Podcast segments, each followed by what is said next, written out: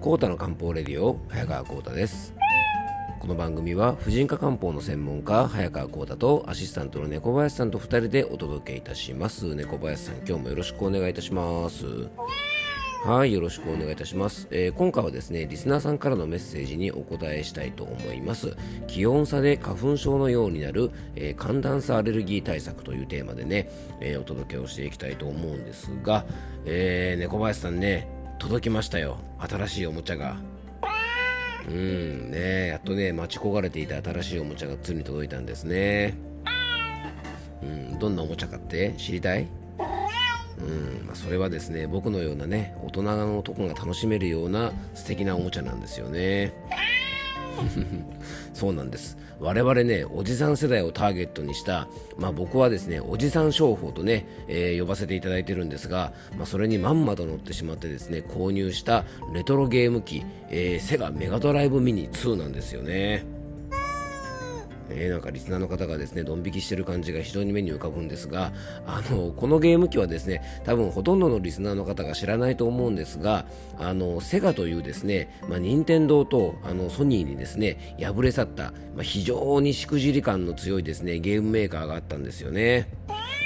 うん、本当に嫌なんて感じなんですがね、あのまあ、でもね、今でもね、あの実はバリバリにあの素晴らしいゲームを開発しているメーカーさんで、あの龍が如くっていうシリーズとかですね、まあ、知ってる人いるかな、あの今はね、完全にゲームソフトのメーカーとして営業しているんですけども、あの25年ぐらい前まではですね、いわゆるね、ゲーム機、あの今でいうところですね、あのプレステ5とかね、あとあのスイッチとか、ああいうね、あのゲームハードと言われるものも作っていたメーカーなんですね。でね、あの今もやってるのかな、昔あのテレビでやっていたですね、あのしくじり先生ってね、結構人気になった番組ありますよね。まだやってるのかな、ちょっとわかんないんですけど、あのそのね、しくじり先生っていうテレビでも取り上げられたぐらいですね、このね、しくじり感がね、半端ないメーカーさんで、あのその分ですね、あのゲームはもうセガしかやらんっていうぐらいですね、かなりあのコアなファンがいたメーカーなんですね。で僕もですねずっとねあの小学生の頃からねもうバリバリのセガファンだったので、まあ、今回購入した復刻版はですねあのちょうどね中学生とか高校生ぐらいの頃とかにすごくやってたあの思い出深いですねゲーム機なので、まあ、しばらくはねこれで楽しみたいと思っております。はい、メカドライブね、本当懐かしいですね。まあ、なんかこのままだとね、猫林さん、ゲームの話になりそうなのでね、あの本題の方に移っていきたいと思うんですが、あの子供の頃に楽しんだものっていうのはですね、あのまあ、やっぱりこう大人になってからね、楽しむとね、すごくいい気分になるんですよね。子供の頃見ていたね、ドラマとかね、なんかアニメとか見たりするのも、なんか気分が非常にほっこりしますよね。まあ、これはですね858回目の配信で、えー、お話をしたノスタルジーを楽しむ過去は顧みないで楽しもうなんていう話にもねちょっとこうつながってくるんですけどもあのその回でもちょっとお話ししたんですがねあのノスタルジーに浸るというのはですね心の健康には非常にいいことなのでねあの僕はね猫林さんの心の健康のためにしばらくこのねレトロゲームに没頭したいと思います。はい、えー、それでは本題の方に入っていきましょう。コータの漢方レディオ、今日もよろしくお願いいたします。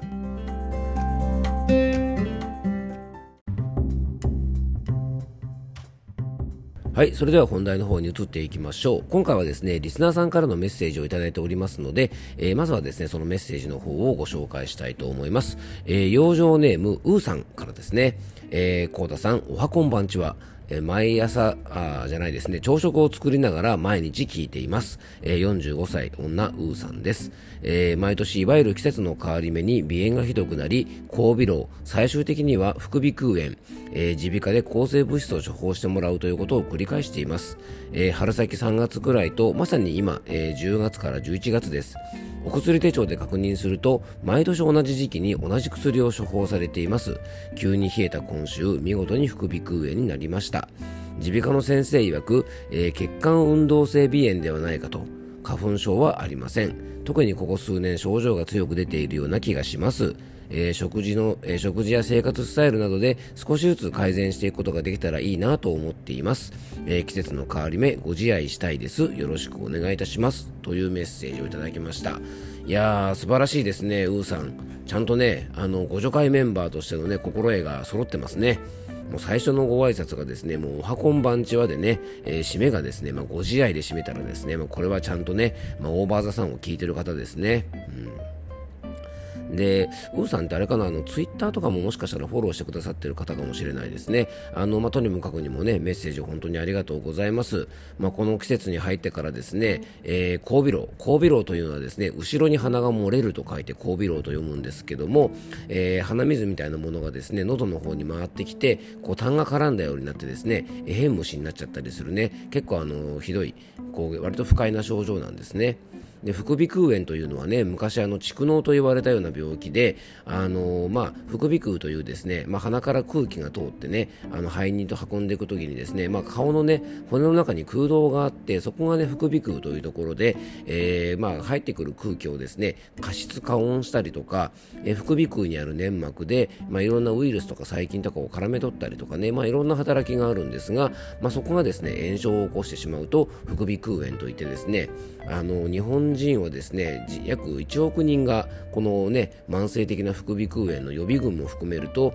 まあ、これに悩んでいる方がいるというぐらいですね、まあ、日本人はほぼほぼ鼻が悪いなんて話もね以前とし以前したかもしれませんが、まあ、ウーさんもですねご多分に漏れずこういう症状を持っていると。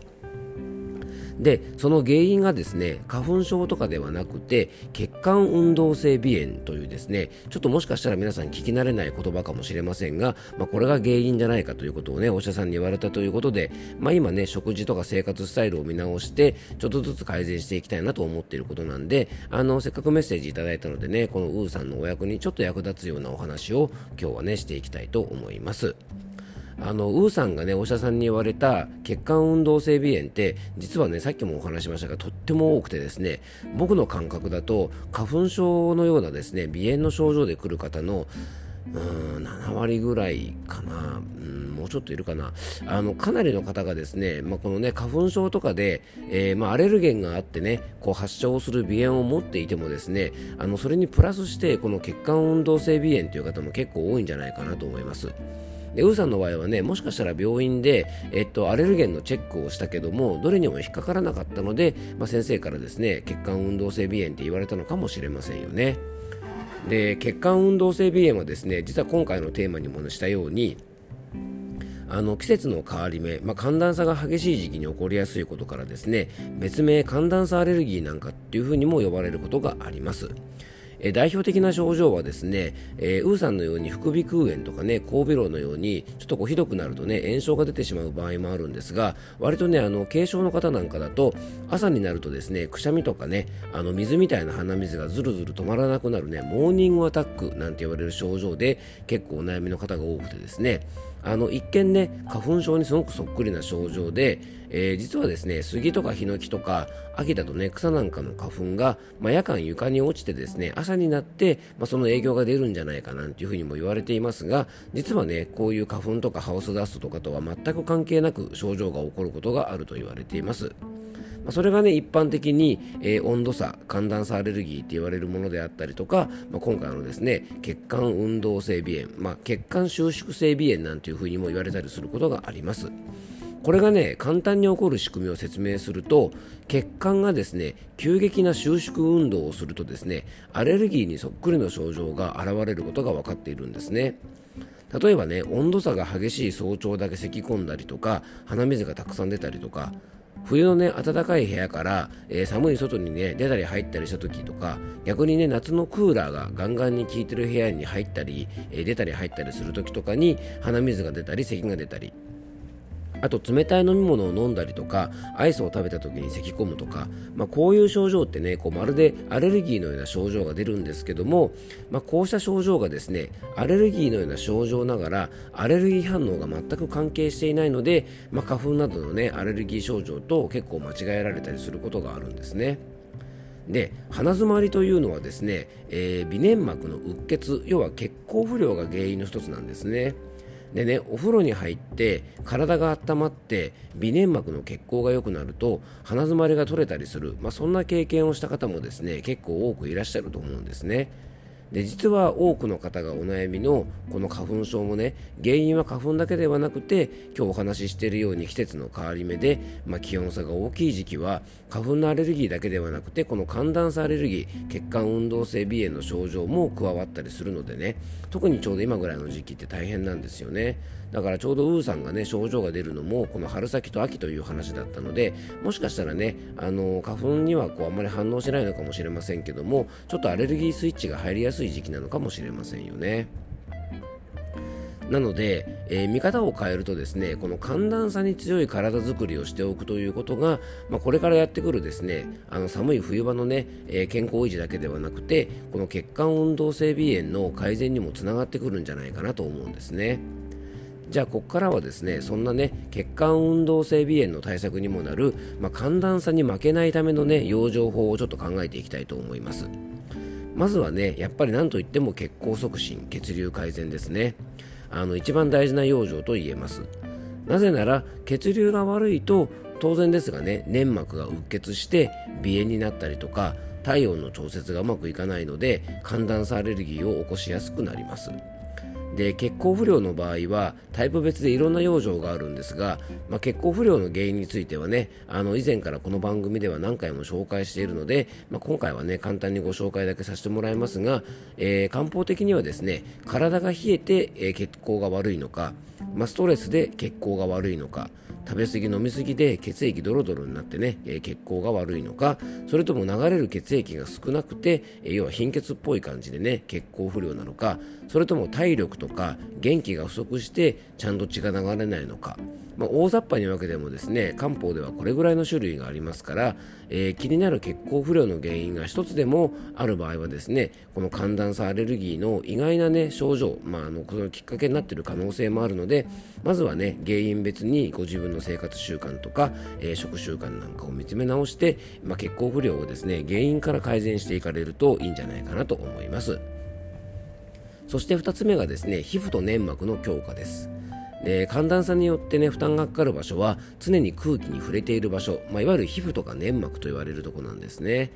で体温調節には当然ですが外気に接する皮膚とか粘膜が大きく関わっているので漢方ではですね、えー、またねちょっと次回お話ししようかなと思ってるんですが液と言われるねそういう体のバリアみたいなところにもね関係してるんですが皮膚とか粘膜が弱い人はですねの体のバリア機能が非常に弱いと考えるので、まあ、これはなぜかというとね外気との接点ですからね。なので、えー、体のバリア機能が低下している方は寒暖差にも弱い一面があるので外気と触れてる、ね、接点である皮膚とか粘膜を強化することが大切です。でアレルギー症状が皮膚や粘膜にね一番多く出ますよね。例えばジンマシンとかアトピーとか目のかゆみとかね涙目とか、まあ、鼻の粘膜とか、えーね、咳の喘息なんかは全部ねあのそういう皮膚とか粘膜に関連してくるところから出ますので、まあ、皮膚や粘膜というですね空気に触れるところの血流を改善して、まあ、食生活的にはですね皮膚や粘膜を強化するようなミネラル分が豊富な、まあ、海藻とか野菜なんかをしっかりとるといいんじゃないかなと思います。で特にね1番目でも紹介した血流はですねこの粘膜とすごくつながりがありますえー、昨日、おとといか、あの皮膚のですねオンラインセミナー、美肌のオンラインセミナーやったんですけども、その時にもちょっとお話ししたようにですね粘膜はウイルスとか細菌とかねアレルゲンが体の中に侵入してくる入り口で、その入り口を保護してくれるですね粘膜を守る粘液というものがあるんですね。実はこの粘液というのは毛細血管からにじみ出てくるのでやっぱり血行不良だとねこの粘膜がむき出しになって、まあ、アレルギーであったりとか寒暖差であったりとかいろんな刺激に弱くなってしまうのでやっぱりこの血流を良くしておくってこともね体のバリアにつながってくるんじゃないかなと思います。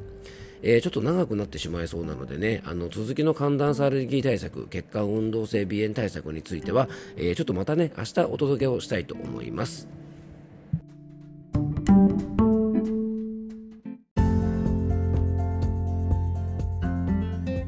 回もクロージングのお時間です、えー、今回はですね、えー、リスナーのね養生ネームウーさんからいただいたご質問というかですねメッセージにお答えする形で、えー、寒暖差アレルギーね、え血管運動性鼻炎についてちょっとお届けしました、まあ、血管運動性鼻炎というとですねちょっと聞き慣れない感じがするかもしれませんが気温差寒暖差でねアレルギーみたいな症状が出るということは誰しもねあの経験していることだと思いますのであの多分多くの方にね非常にあのつながる養生だと思いますので明日もですねこのテーマでちょっとお届けをしたいと思いますので、えー、よかったら、えー、ぜひ聞いてください。えー、ということで今日も聴いていただきありがとうございます。どうぞ素敵な一日をお過ごしください。漢方専科サタヤクボの早川浩太でした。ではまた明日。